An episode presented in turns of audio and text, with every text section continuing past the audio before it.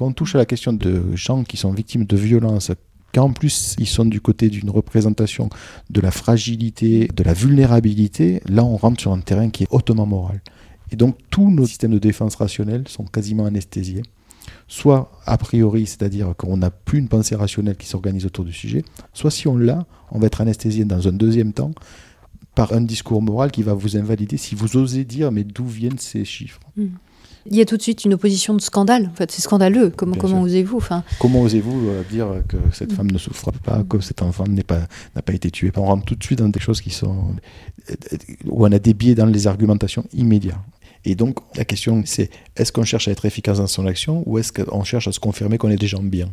Et c'est bien là où la méthode est un élément qui est extérieur à ses propres affects, euh, à ses propres émotions, à sa propre histoire. Mm.